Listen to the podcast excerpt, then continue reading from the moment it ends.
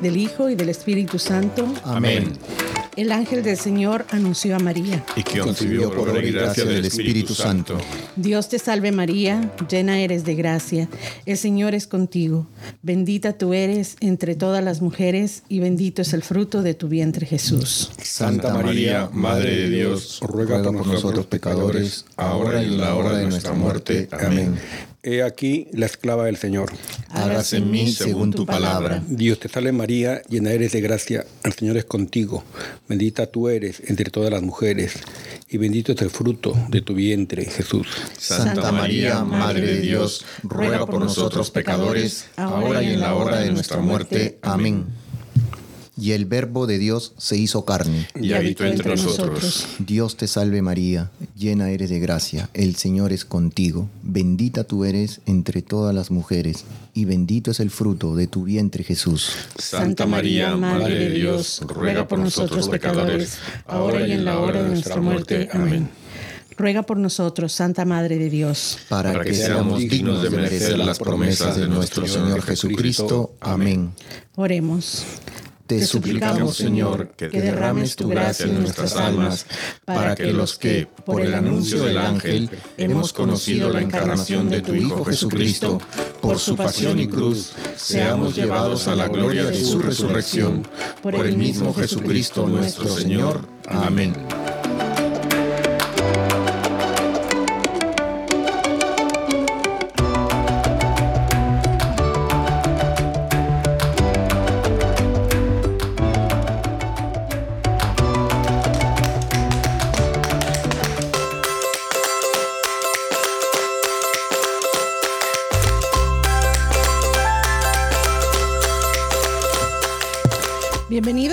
Arrepentidos, conversos, testigos, un programa católico sobre Pedros, Rogatas, pantagatos. Restitutas. Flananios. mansuetos, berejizos y otros pecadores empedernidos. Bienvenidos a todos. Ah, ¿Cómo están todos? ¿Qué tal, Elías? ¿Qué tal? Aquí pues eh, un día más, una semana más y tratando de fortalecer siempre la fe. Qué bueno. Rufo, ¿qué tal? ¿Cómo estás? Buenos, buenos días, buenas tardes, buenas noches, donde nos escuchen y se encuentren bien, bien aquí un lunes más. Aquí estamos. Mm, Qué bueno. Y estamos muy contentos. Aquí hay bastantes ah, hermanos del equipo. Así es de que también saludamos a Basilio. Basilio. Es que estamos con nuevos nombres Esta- y entonces. Qué nuevo, eh, llevamos ya todavía- semana, llevamos un mes con los nombres. Para Qué mí son nuevos. Qué nuevos. Oye, te- hoy tenemos espectadores aquí que están haciendo la ola, los veo ahí levantarse ahí haciendo la ola, ahí, estupendos. Eh, hacía tiempo que no teníamos una fanaticada aquí. ¿Verdad? Eso, eh, un regalo. Sí, déjale. Cuando sea en vivo algún día, pues Oye, Ma- María Guadalupe, ¿cómo estás tú? Pues gracias a Dios, bien, muy contenta de, de tener audiencia hoy día y, y de En vivo, estar aquí. en vivo y en directo. Y juntos. Y bueno, y en los controles. no Saludos, aquí contento como una lombriz. Florenciano, como- ¿Eh? Florenciano el uno. Sí, Florenciano número uno. Pues nos, nos alegramos mucho también que ustedes estén aquí con nosotros. Y Rufo, ¿a qué santos honramos hoy?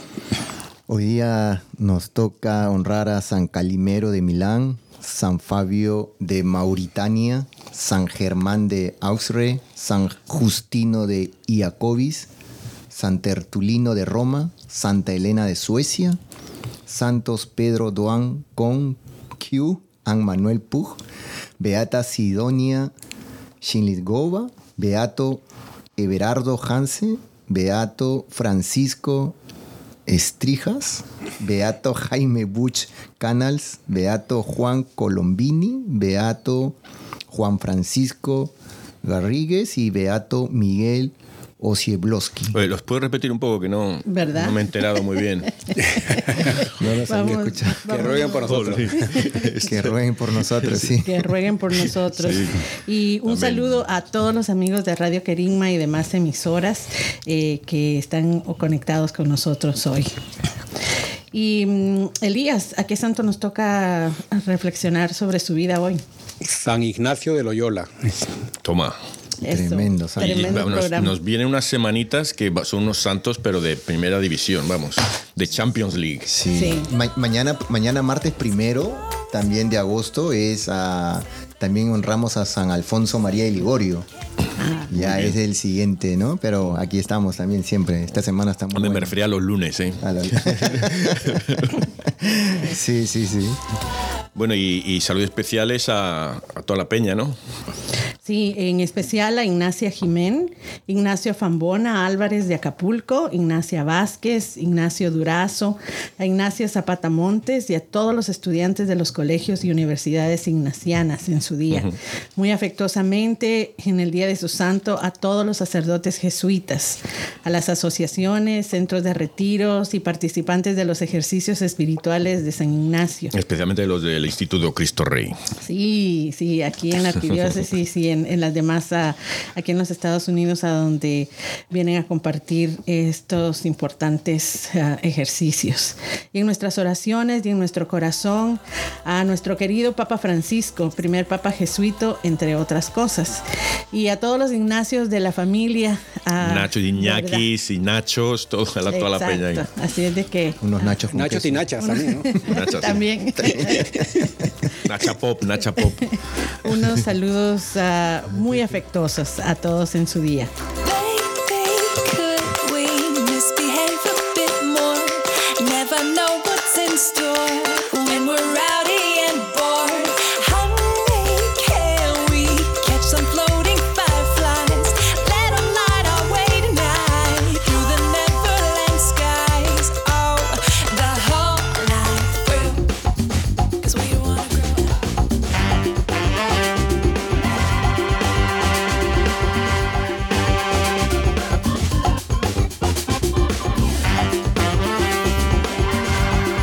Hermanos, qué alegría que tenemos un santo pero tan increíble para compartirles el día de hoy.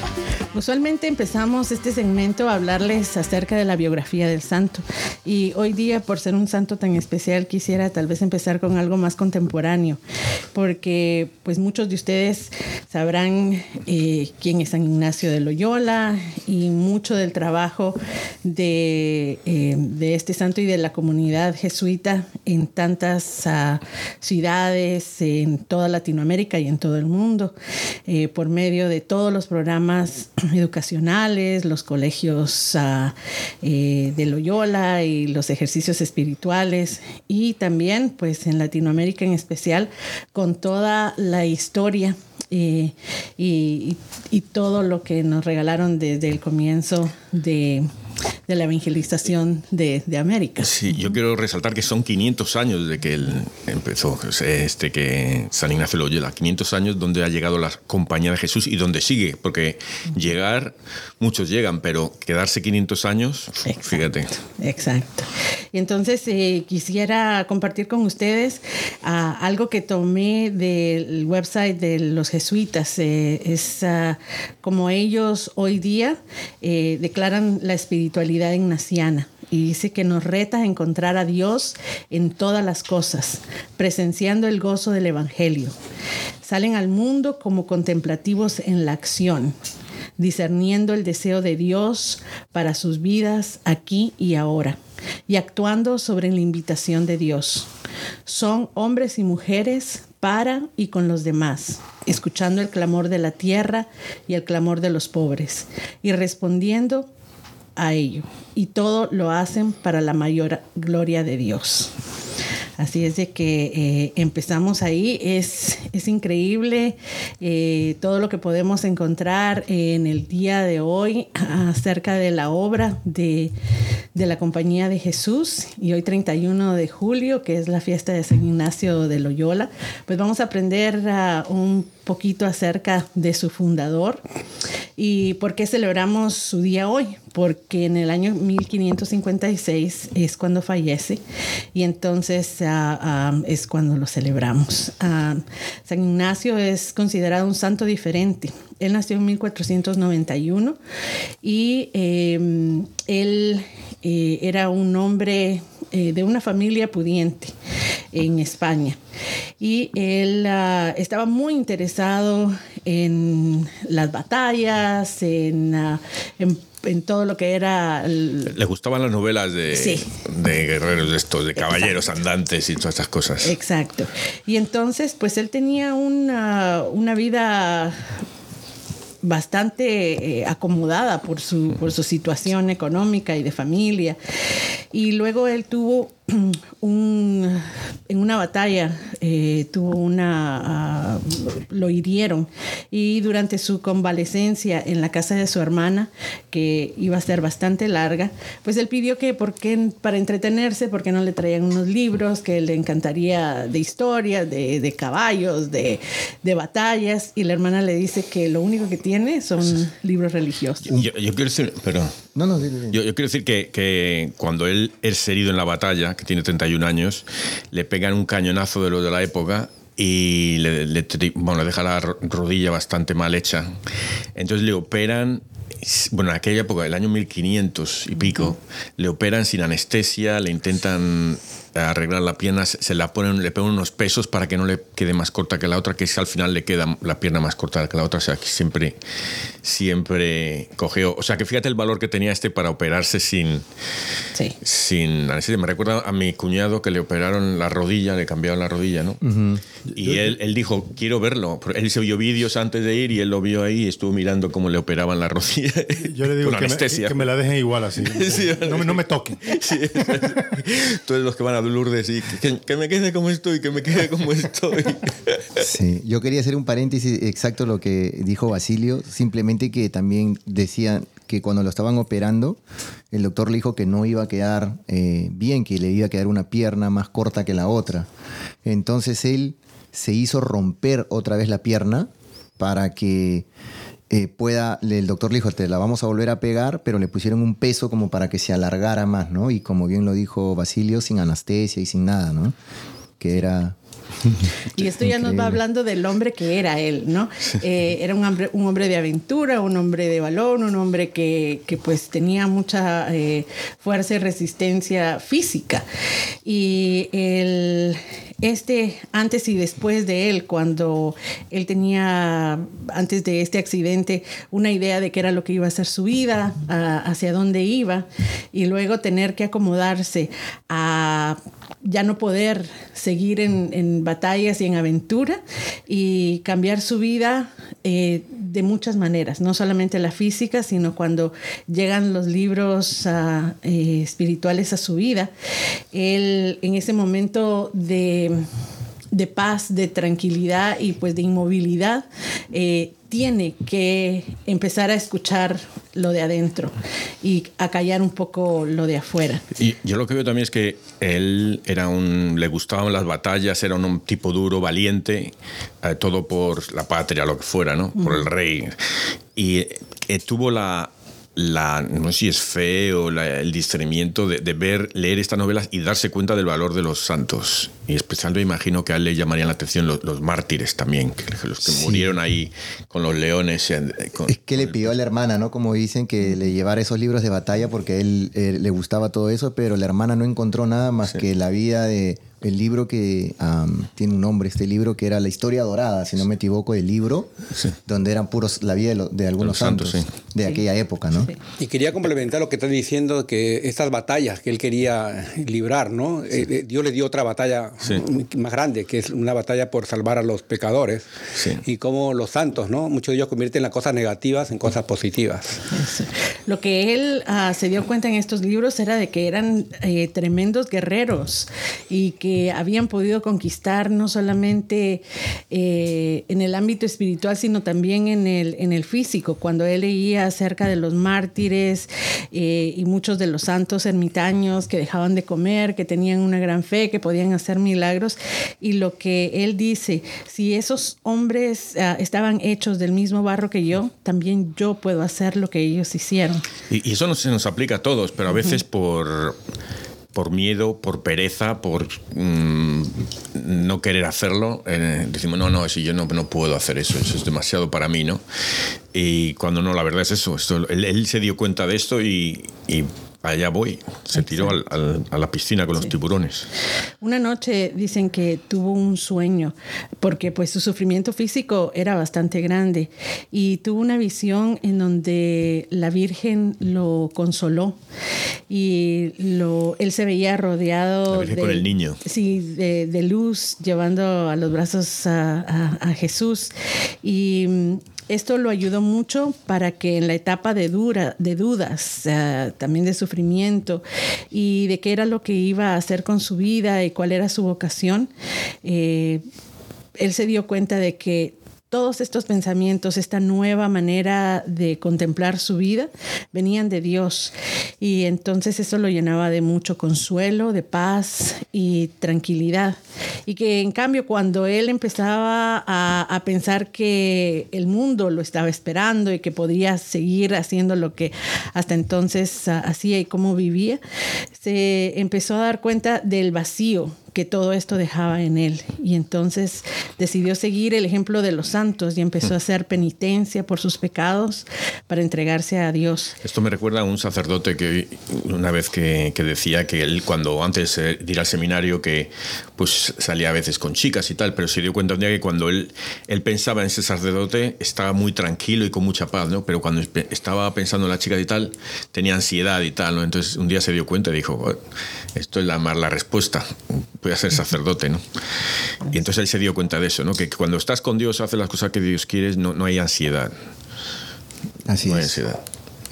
Dios tiene esa paz, esa calma, esa tranquilidad, ¿no? esa templanza que uno necesita. La ansiedad nos, nos la da la duda de fe, las dudas de fe. El, ¿sabe? el, ruido del mundo. Sí, sí. El ruido del mundo. Muy cierto.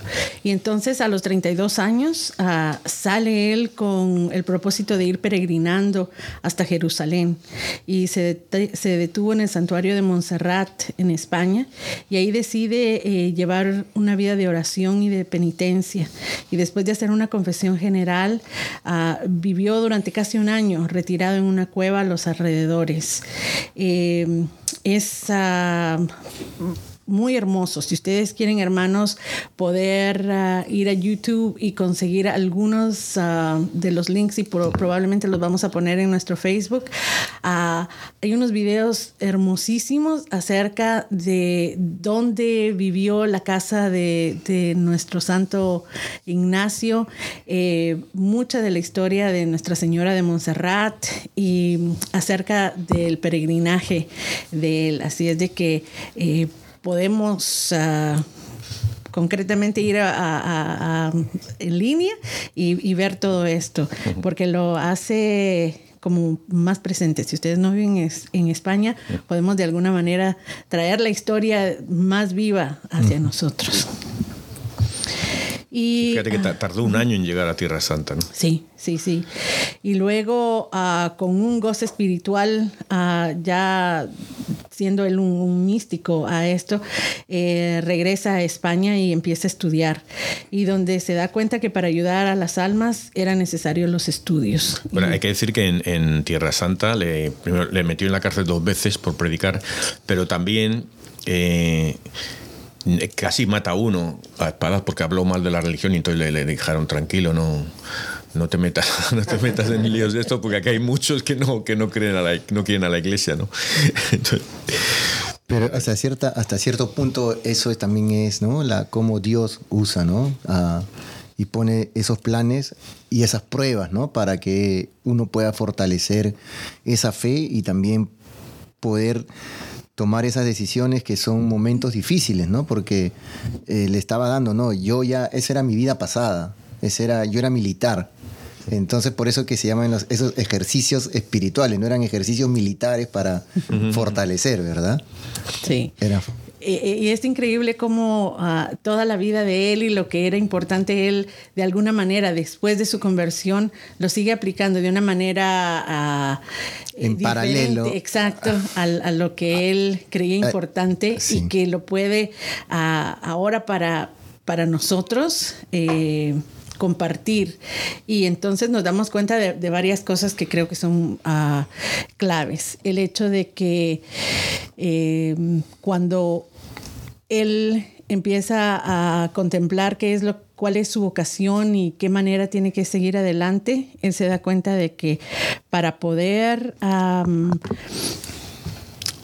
responder al momento en el que estaba viviendo, en este momento había muchísima necesidad de personas que pudieran explicar la fe y que fueran eh, eh, expertas y que pudieran saber exactamente cómo poder evangelizar y formar a sus demás hermanos. Y entonces para él el estudio, la preparación y, luego, ¿no? La, ah, el, el seguir de una manera rigurosa una vida de fe eh, fue muy importante. Es por eso que los jesuitas o la Compañía de Jesús es muy, muy famosa, creo, por exigir a las personas que se preparen. Creo que es, es feo la comparación, pero creo que los jesuitas exigen mucho, ¿no? Creo que más que otras órdenes religiosas. creo que es muy difícil entrar. sí. sí, sí, Y bueno, y vemos también en su legado eh, tantísimos centros de estudio, ¿verdad? Muchas de las ah, universidades ah, jesuitas son uh, centros de preparación. Eh, Con altos ah, eh, eh, estándares de estudio, o piden, ¿no? Muchas. Exacto, exacto. Y asimismo lo podemos ver dentro de los ejercicios espirituales, ¿verdad? En donde no solamente nos invita a un retiro, a una meditación, sino que cuando vemos el propósito de los ejercicios, que son el poder a examinarnos y cambiar la vida y en todos los aspectos, no solo en el espiritual, que es exactamente el, trazo de conversión que, él lleva y que también nos regala. Es el silencio, ¿no? Que, predica también San Ignacio. Estos retiros espirituales, eh, estos ejercicios. Son parte, eh, pero el, yo creo que la, la, la, directriz principal es eso, el, el, el contemplar nuestra vida para un cambio. Y, y, eso se dice fácil, pero pues todos sabemos, cuando tratamos de cambiar hábitos, eh, también cambiar nuestra manera de pensar, nuestra manera de creer, nuestra manera de vivir, eso no, no, no es nada fácil. Y se hace pues yo creo que es, no, no es una cuestión solo de un día, sino que como lo vemos con, con, San Ignacio. Es la preocupación que él tenía, ¿no? Porque en aquella época, miren ahora, o sea, con toda la tecnología que hay, y yo creo que es la época donde más están alejados de mucho de, de la iglesia y sin embargo él trataba en esos tiempos, se daba, y, y todos nos damos cuenta que tenemos que tener un estudio, porque no es que yo te o algún sacerdote o, uno pueda dar un, su punto de vista, su versión, sino es el, a través de la palabra de Dios, ¿no? O sea, profundizarla, leerla para que la palabra sea el que cambie, porque el sacerdote, por más bonito que hable, y tú uno sale, oh, qué linda homilía el día de hoy domingo, pero si ni bien cruzas la puerta y te subes a tu carro y te vas y ya estás insultando al que te cruzó, hmm. entonces ¿dónde está, me entiendes, eh, lo que te llegó en ese momento? O sea, la palabra, no es, por eso dice, ¿no? La semilla cae en tierra árida, no árida, seca y cae en tierra firme, ¿no? Entonces eso es lo que tenemos que nosotros buscar siempre, ¿no? Alguien me contó de que cuando salían de la misa siempre le gustaba preguntar, está por molestar, ¿no? A las personas, ¿qué dijo el padre o qué lectura se leyó? Y las personas quedan como, no pueden responder a veces. Sí. Y, eso me hacía mi abuelo para ver si había ido a misa, me decía. Habló bonito, pero no sé qué, dijo. Realmente. Y por eso que a veces los católicos nos cambian, a veces los evangélicos, los protestantes, que yo, yo, a veces los veo celosos de la fe a ellos, ¿no? Hablan, su, están con su Biblia, y te, pero el católico a veces, bueno, es una crítica constructiva, lo veo un poco flojito, ¿no? Que no le gusta leer, investigar, y muchas veces ellos se pasan a otras religiones por ignorancia en sí, ¿no? Sí, y la Compañía de Jesús tuvo un papel muy importante para contrarrestar los efectos de la reforma religiosa eh, que encabezaba el protestante Martín Lutero en aquel tiempo. Y con el esfuerzo de su predicación volvieron a ganar muchas almas para la única verdadera ah, iglesia de Cristo. Una vez leía la, historia de... Era, era creo un sacerdote, contaban, dominico contra, con, estaba discutiendo con un jesuita, ¿no? Entonces el dominico, creo que era el dominico, que habían empezado contra los arrianos y decía, ¿dónde está el arrianismo ahora? Desaparecido, claro. ¿Y, y, el protestantismo dónde está? O sea, diciéndole que ellos no habían conseguido lo que se, se proponían, ¿no? Y es verdad, eh, es una cosa que tiene, una lucha que siguen, siguen manteniendo, ¿no? Sí, eh, y por eso para él era tan importante el hacer hincapié en que todos teníamos que educarnos, todos teníamos que formarnos en la fe y que para su compañía esto era una, una de las metas hacia donde fueran. El poder ah, primeramente predicar y tener un trabajo caritativo y formar a, todas, las, a, todas las personas que llegaban a él. Y en América, a mí me, en el continente, a mí me parece una cosa, mm, ah, estuve investigando bastante. El trabajo de evangelización de los jesuitas eh, en, todo el continente y, cómo de ahí tenemos también tantos santos y una herencia eh, formativa y educativa a, todo lo largo del, continente. Y pues eso habla de las obras no solamente de San Ignacio y todo lo que él eh, empezó a realizar, pero de toda la compañía de, Jesús. Hay que resaltar que uno de los primeros con los que empezó, que los seis que empezaron, creo que dos son santos, pero uno es San Francisco Javier, que es que, que, fue a China, creo, y todo esto empezó ahí yo, yo creo que San Ignacio debería ser doctor de la iglesia, porque él no es doctor de la iglesia, ¿no? Pero yo creo que debería ser por los ejercicios espirituales, porque 500 años después, eh, yo tengo personas muy cercanas a mí. Aquí en nuestra fanaticada, que, van a los ejercicios espirituales, o sea que 500 años después sigue siendo una cosa espiritualmente fundamental de la iglesia. O sea, sí. y vamos, yo no sé, yo que pensaba, yo pienso Habría que mandar una, carta a nuestro Papa Francisco. Es verdad, y él es jesuita, o sea que vamos. Él es el primer, el primer Papa eh, jesuita de la historia, en los, años, en los 2000 años de historia. Sí, ah, fíjate, al, bueno, 500 de los jesuitas. de los jesuitas, bueno. pero él sé que el Papa va a hacer más doctores, va a hacer más doctoras, está pensando, tiene una lista como de treinta y tantas mujeres porque quiere que haya más doctoras. ojalá que no me incluya a mí. sí, no voy a decir. ya, que más da. ¿Qué más da? sí. Y pues uh, quisiera compartir con ustedes algunas cuestiones que nos enseña la vida de, de, de nuestro santo Ignacio. A ser fuertes ante los problemas de la vida, a saber desprendernos de las riquezas, a amar a Dios sobre todas las cosas, a saber transmitir a los demás el entusiasmo el entusiasmo por seguir a Cristo, a vivir la virtud de la caridad, ya que Él siempre se preocupaba por los demás, a perseverar en nuestro amor a Dios, a ser siempre fieles y obedientes al Papa, representante de Cristo en la iglesia. Este, es la que este punto es el que me llena a mí al final. Este.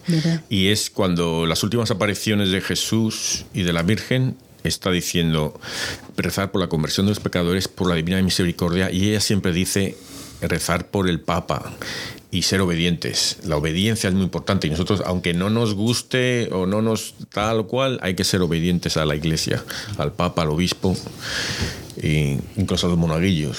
Sí. especialmente a los monaguillos. no, creo que es un punto muy importante. Eh, en esta ocasión en donde estuve buscando información, me encontré muchísimos uh, videos y enlaces que con distintas opiniones, pero en general el, lo común entre ellos es la duda eh, que ponen a, mucha gente, a muchas personas acerca de las decisiones de, nuestro Papa, de las ah, opiniones del Papa, del sínodo eh, que se acerca. Y pues esto no es nada constructivo en nuestra iglesia. ¿verdad? Porque ante todo, como tú decías, ah, la obediencia. Y podemos estar o no de acuerdo, eh, pero hay cosas que son, ¿verdad? Podemos igual... Mm, pensar de que no nos uh, gustan los diez mandamientos, pero eso es irrelevante. ¿no? Ni los cambiaríamos nosotros a veces mi propio. Voy a, los voy a dejar en cinco. Sí. Y el que tenemos que estar vigilantes y cuidadosos acerca de todo eso. Pero, y, es que además Dios siempre va a utilizar al Papa de alguna forma. Exacto. Entonces. Es el que tiene las llaves para entrar al reino de los cielos. San Pedro, el primer San Papa, Pedro, así que todo eso sigue siendo lo mismo. Y, y como él decía, ¿no? El estudio y la formación. Y aquí solamente quería yo acotar que como padres de familia que somos nosotros y tenemos hijos, pues que nosotros somos los responsables de llevar a nuestros hijos a la catequesis. Y una vez que ellos hagan su... Muchas veces los estamos esperando, ok, que termine ya la catequesis para ya no volver a ir. Y no es así, al contrario, una vez que hizo el sacramento ese, recién está empezando la vida. Si hicieron la primera comunión, tienen que seguir eh, yendo para seguir alimentándose de la palabra de Dios, para seguir agarrando esa formación que San Ignacio de Loyola nos está dejando como ejemplo, ¿no? De seguir creciendo en fe, en, en esperanza, en caridad, pero también en conocimientos de la palabra de Dios, ¿no? Así es.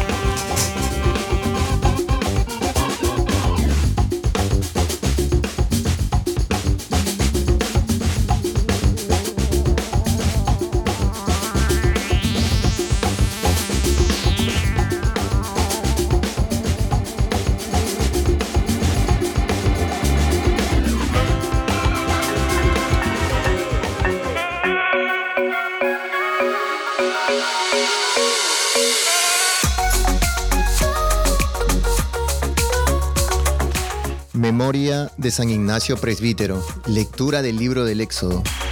En aquellos días, Moisés bajó del monte y regresó trayendo en sus manos las dos tablas de la alianza, que estaban escritas por ambos lados. Las tablas eran obra de Dios y la escritura grabada sobre ellas eran también obras de Dios. Cuando Josué oyó los gritos del pueblo, le dijo a Moisés, se oyen gritos de guerra en el campamento. Moisés le respondió, no son gritos de victoria ni alaridos de derrota. Lo que oigo son cantos. Cuando Moisés se acercó al campamento y vio el becerro y las danzas, se enfureció, arrojó las tablas y las hizo añicos al pie del monte. Luego tomó el becerro que habían hecho, lo echó al fuego y lo molió hasta reducirlo a polvo que esparció en el agua y se la hizo beber a los israelitas.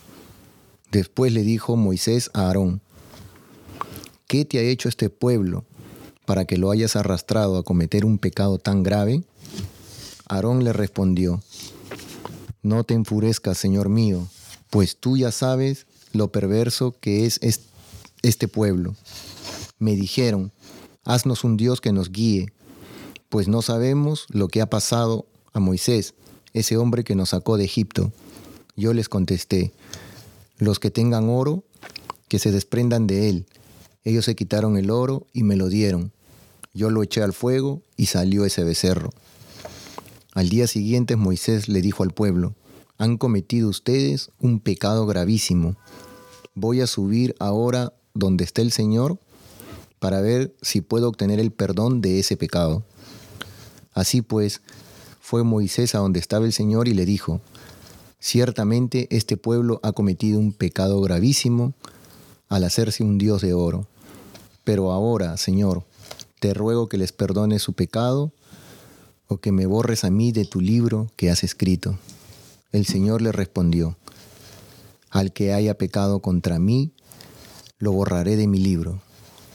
Ahora ve y conduce al pueblo al lugar que te he dicho, y mi ángel irá delante de ti. Pero cuando llegue el día de mi venganza, les pediré cuentas de su pecado.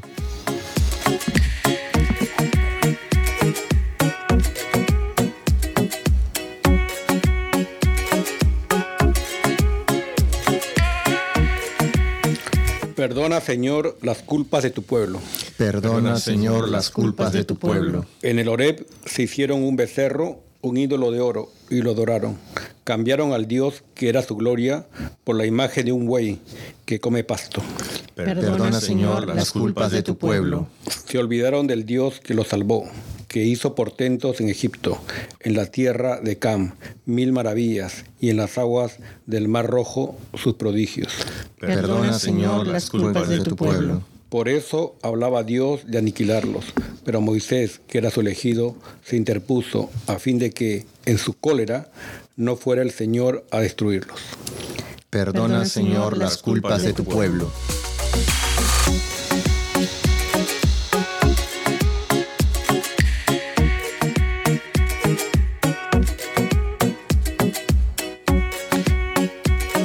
Evangelio según San Mateo. En aquel tiempo Jesús propuso esta otra parábola a la muchedumbre. El reino de los cielos es semejante a la semilla de mostaza que un hombre siembra en su huerto. Ciertamente es la más pequeña de todas las semillas, pero cuando crece llega a ser más grande que las hortalizas y se convierte en un arbusto, de manera que los pájaros viven y hacen su nido en las ramas. Les dijo también otra parábola. El reino de los cielos se parece a un poco de levadura que tomó una mujer y la mezcló con tres medidas de harina, y toda la masa acabó por fermentar.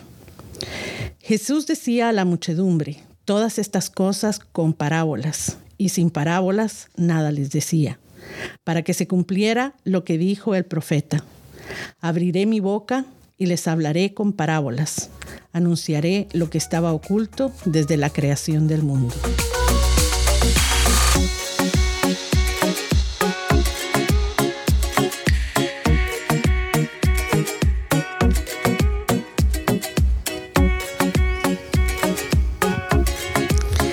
encantó el, evangelio, el evangelio del día de hoy y eh, la idea de, de la masa que necesita tan poquita levadura para poder fermentar y pues se dice fácil, poquita levadura, ¿no? Pero tiene un efecto eh, potente en, lo que la mezclemos. Hay que amasarla también. Sí, sí, sí, sí.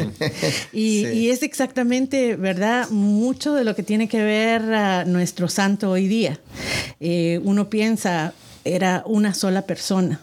Y como él eh, con su fe, su convicción, su ejemplo, eh, fermenta, va y contagia a otros hermanos para que también ellos pudieran tener un cambio de vida y estar de acuerdo para poder fundar la compañía de Jesús, eh, que hizo y sigue haciendo tantísimas cosas en el mundo por el reino de Dios.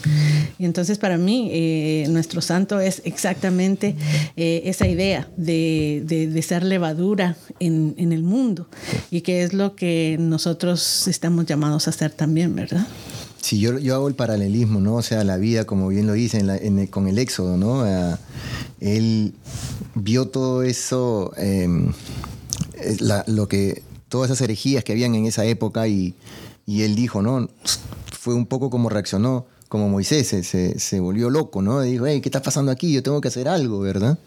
Y en el, y en el Salmo, pues lo, mismo, ¿no? A los ídolos. Entonces, ¿por qué hacernos ídolos? De, y hoy en día, pues, ¿qué ídolos tenemos? Como bien dice la palabra, donde está tu corazón, ahí está, ahí está lo que tú más quieres, ahí está tu corazón, ¿no? Entonces nosotros debemos de, a veces, muchas veces queremos más a nuestro carro, queremos más a, nuestra ropa, a veces queremos más a nuestro trabajo, y, ¿dónde queda Dios?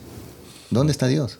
Entonces, esos ídolos, ¿no? El dinero, eh, la televisión, la música, la flojera. Hay tiempo para todo, pero no hay tiempo para Dios, ¿no? Ahí están nuestros ídolos, ¿no? Y en el Evangelio, pues, el reino es grande, como esa semilla, ¿no? Seamos esa semilla, nosotros como, como padres eh, enseñemos a nuestros hijos y sembremos esa semilla que después Dios se va a encargar de, hacerla crecer, ¿no? Hay veces, muchas veces nos quejamos, ¿no? Y, y, después decimos, ah, ¿por qué mi hijo es así? ¿Por qué mi hijo es así? Pero si nosotros nunca lo hemos llevado a la misa, ahí está la semilla que nosotros estamos sembrando cada domingo o cada sábado que vamos y ir creciendo, ¿no? En ese amor a Dios, ¿no? Les digo, por, yo hablo en primera persona, ojo, yo eso me pasó y eso estoy corrigiéndome y haciendo con, mi, con mis hijos, ¿no? Y, es impresionante cómo Moisés le habla de tú a tú a, Dios, ¿no? O sea, este Moisés que luego se apareció con Jesús en el, y Elías, ¿no? En el, en el huerto. Y es, es, es eh, él se atreve a decirle a Jesús, a, Dios, bórrame de tus libros por, por, este, por este pueblo, ¿no? O sea, es un reto a nosotros que digamos, no, Señor, si mi pueblo sigue pecando, bórrame a mí. O sea, Él se pone delante y es impresionante. Eso me eh, y, y, lo, también me impresiona la semilla también, que, hay que tiene que morir. No, esa semilla tiene que morir, porque si no muere, eh, como dice la canción, si no muere no da fruto. O sea, tenemos que morir nosotros, ¿no? Para, para nuestros padres tienen que morir porque dan fruto a sus hijos, ¿no? Eh, ellos entregan la vida, ¿no? Y el sentido de la vida son sus hijos. Ellos se ven, felices. Y, hablé con una señora ayer y me dijo, ya veo que mis hijos están bien caminados, ahora yo, me voy a encargar de mí, ¿no? O sea, yo voy a hacer algo. Pero eh, esa es la, la, la, misión, ¿no? De, de, todos nosotros, es eh, morir, como también lo hizo Ignacio de Loyola. Pero es el temor, ¿no? Porque dice, cuando llegue el día de mi venganza, les pediré cuentas de su pecado. O sea, hay que tener temor de Dios también, ¿no? No solamente, ok, ya, me va bien, voy a misa mi domingo, no hago nada.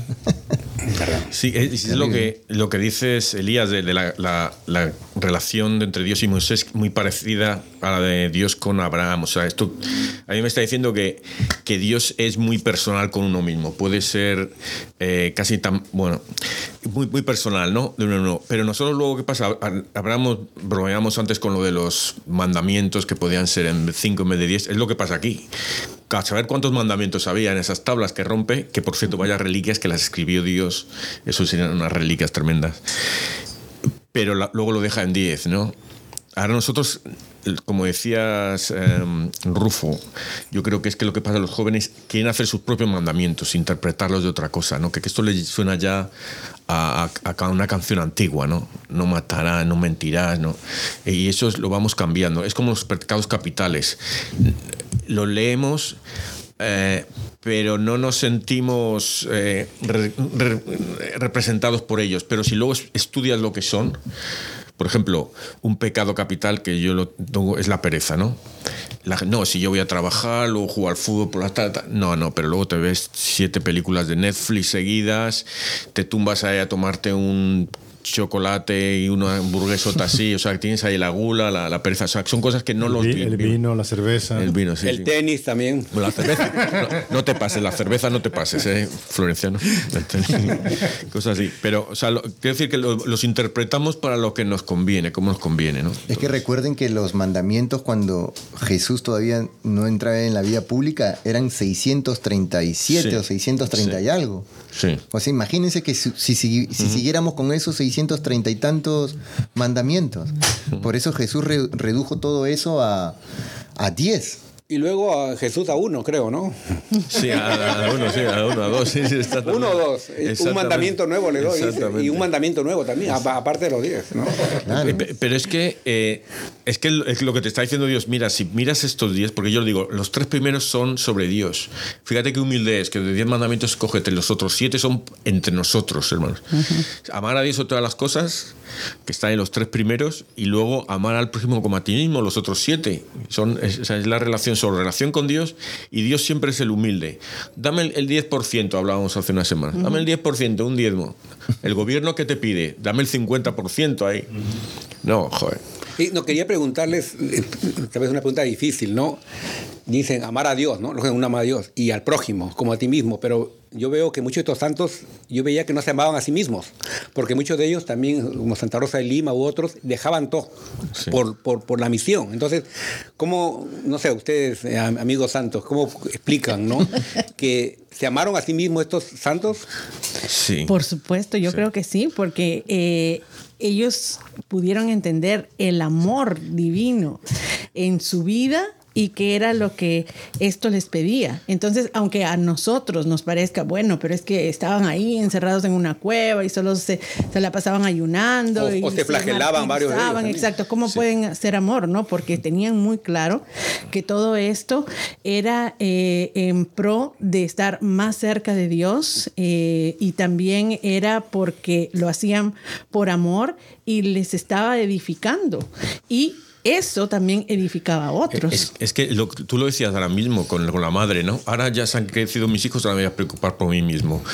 Ese es el amor de ellos, me voy a preocupar por Dios y por los otros, y ya luego me preocuparé de mí mismo, ¿no? Eso no quiere decir no temes a ti mismo, es que el, amor es dar, el amor es dar. Sí, porque uno se ama cuando come frutas en lugar de puras carnes o, o, deja cosas... Eh, Pero eso lo haces por amor a Dios, cuando, cuando no comían no lo hacían porque no me odio, no me, no me amo, sino porque por amor a Dios y sufrir con Él, ¿sabes? El, amor.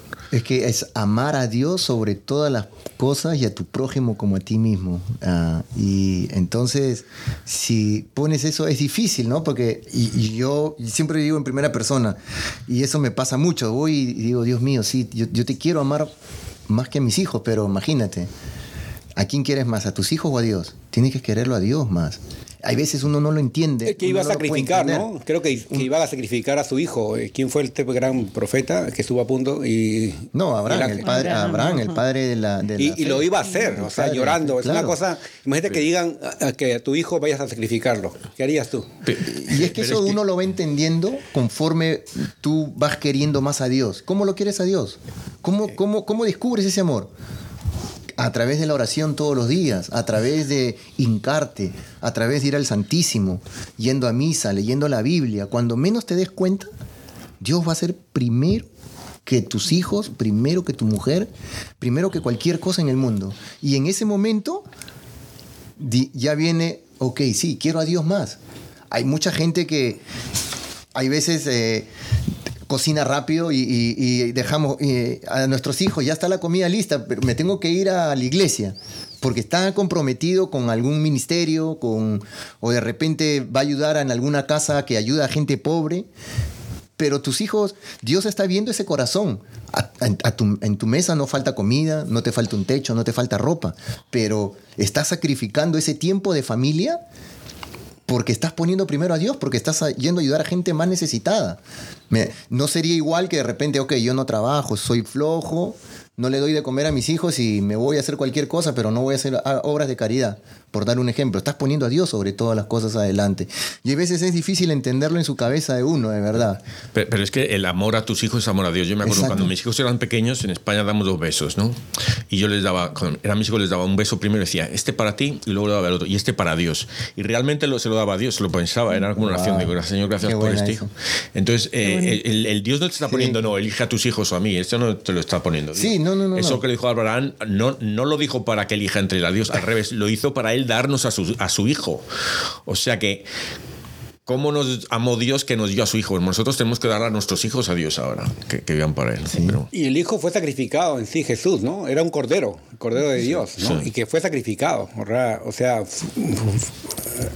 Indirectamente, sí, estamos haciendo, si hacemos el paralelismo, estás sacrificando a veces estar algún tiempo con tu hijo, pero estás haciendo las obras que Dios te ha llamado, ¿no? Y, igual Abraham, muchas veces, claro, y, y Dios dio a su hijo por nuestra salvación. Y, por eso hacían sacrificios de, cordero los, los judíos, porque no iban a hacer de hombres. Y por eso el cordero, de, cordero de Dios, dicen ahora, ¿no? que quita el pecado del mundo. Y creo que algo que decía nuestro santo hoy, y era ver a Dios en todas las cosas. Esto nos puede ayudar, porque entonces si estamos viendo a Dios en nuestros hijos, en nuestro compromiso, en, en, el trabajo eh, espiritual y, y en todo lo demás, entonces, eh, estamos ahí poniendo a Dios ah, primero. Y, eso, es muy importante. Bueno, acaba, perdón. No, no, no. no, porque, porque ahora muchas de estas nuevas religiones, porque él lo está diciendo San Ignacio, ver a Dios en la creación. Hay que adorar a Dios a través de su creación, decirle, darle gracias. ¿no? Pero ahora toda esta gente, empezando por las brujas y tal, que lo que hacen es adorar a la creación y, no, no, pensar ni en Dios, ¿sabes? Ese, ahí está el problema. ¿no? La nueva Pero él, él, tuvo esa visión 500 años antes, ya era un, ecologista, ¿no? Sí, sí. Y, les decía a los que vayan a aprender todo lo raro, aprenderlo, aprender lo raro, porque no solo las costumbres, humanas, sino las, las flores, todo, esto. Era el tipo era un, era un doctor, ¿eh? tenía que ser doctor de la iglesia. Sí. Exacto, sí, porque a todos sus misionarios, a sus misioneros, les dice, a donde vayan, a, donde los mande, a donde Dios los tenga, no solamente escriban detalladamente el trabajo que están haciendo de evangelización, pero escriban acerca de esto, de las costumbres, de la gente, de los nativos, de la naturaleza, de lo que ven en su entorno. Entonces también todo esto ayudó a, la compañía y al mundo entero a catalogar, a entender mejor la naturaleza y, vemos en donde el estudio, el entendimiento no es conflicto, ah, no, no, está eh, en conflicto con, con, la espiritualidad y con Dios, sino que es, es un complemento cuando lo entendemos. Así es.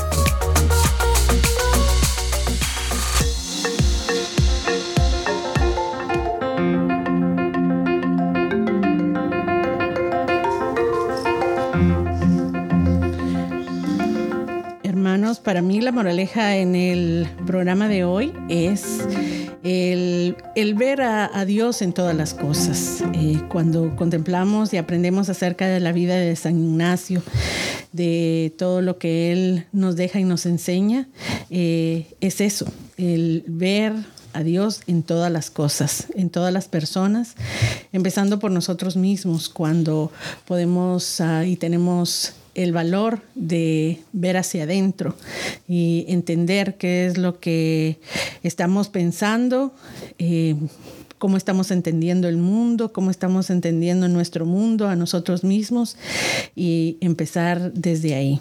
Así es de que para mí esta, esta es la moraleja.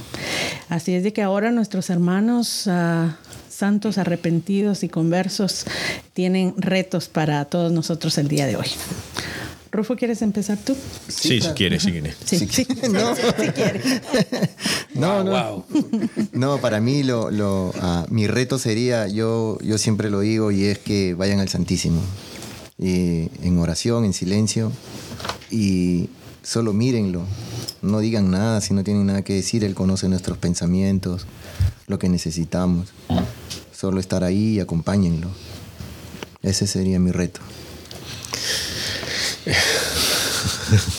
yo, yo Santísimo, eh, estaba pensando, me ha recordado, ya ha habido dos grupos que yo he visto en este país, que cuando llegué yo, yo vi, bueno, el primero yo miraba y digo, ¿quiénes son estos locos ahí que llegaban a la, a la misa con gorritos, con espadas? Eran los caballeros de Colón, ¿no?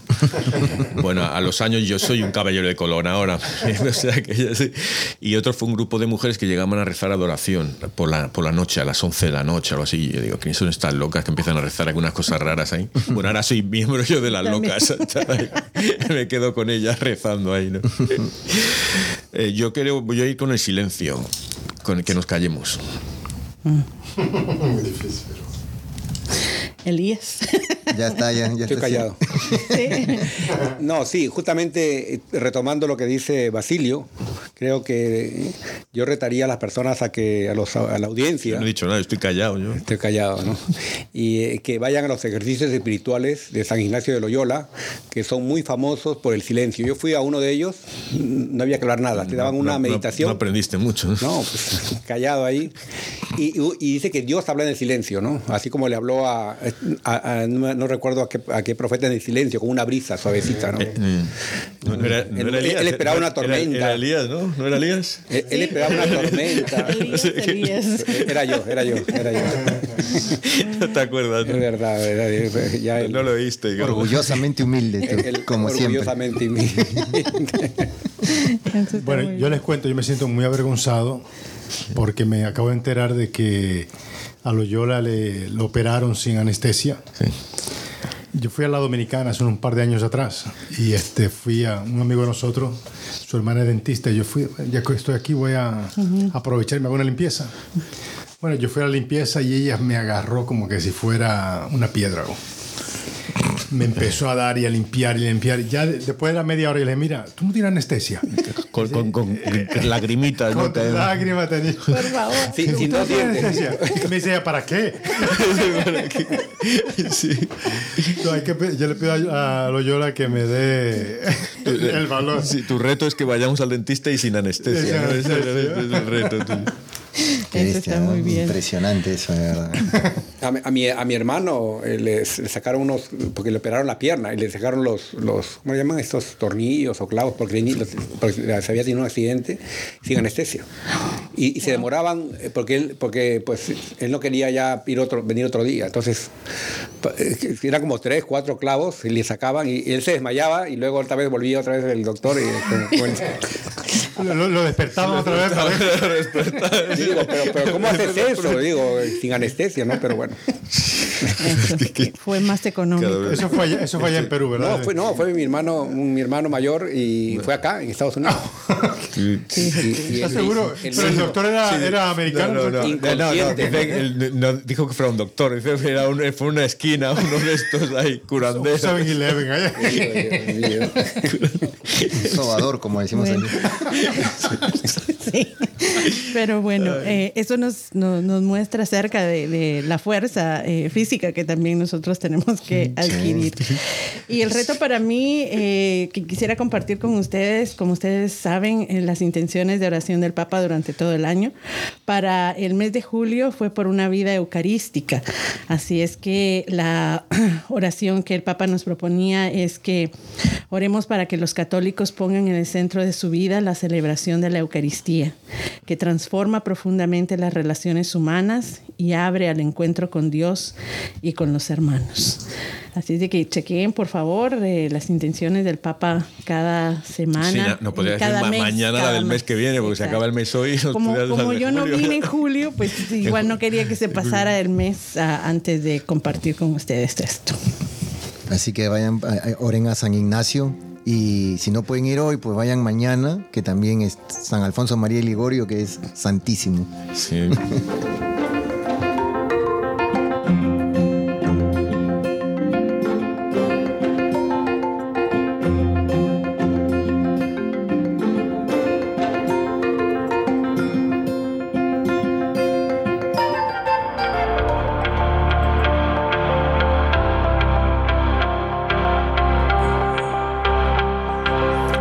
Alma de Cristo. Cuerpo de Cristo. Sálvame. Sangre de Cristo. Embriágame. Agua del costado de Cristo. Lávame. Pasión de Cristo. Confórtame. Oh buen Jesús. Óyeme. Dentro de tus llagas. Escóndeme. No permitas que me aparte de ti. Del enemigo malo. Defiéndeme. A la hora de mi muerte. Llámame. Y mándame a ir a ti para, para que, que, con, tus santos te alabe por los, por los siglos de los siglos. Amén. Padre, Padre eterno, yo te ofrezco la preciosísima sangre de tu divino Hijo Jesús, en unión con las misas celebradas hoy día a través del mundo, por todas las benditas ánimas del purgatorio. Amén.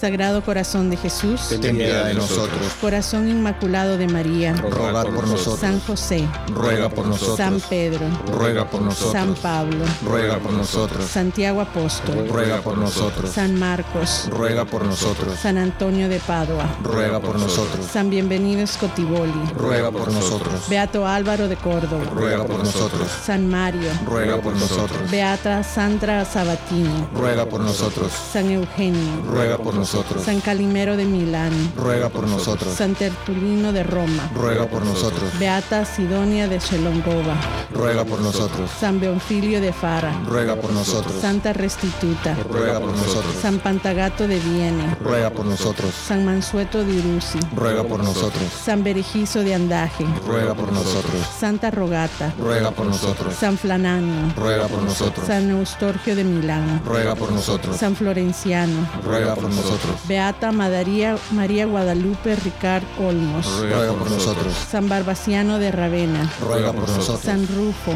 Ruega por nosotros. San Elías. Ruega por nosotros. Santa Basilia. Ruega por nosotros. Santo Domingo Trach. Ruega por nosotros. San Ignacio de Loyola. Ruega por nosotros. Santo Tomás. Ruega por nosotros. Ángeles custodios. Rogad por nosotros. En el nombre del Padre, del Hijo y del Espíritu Santo. Amén.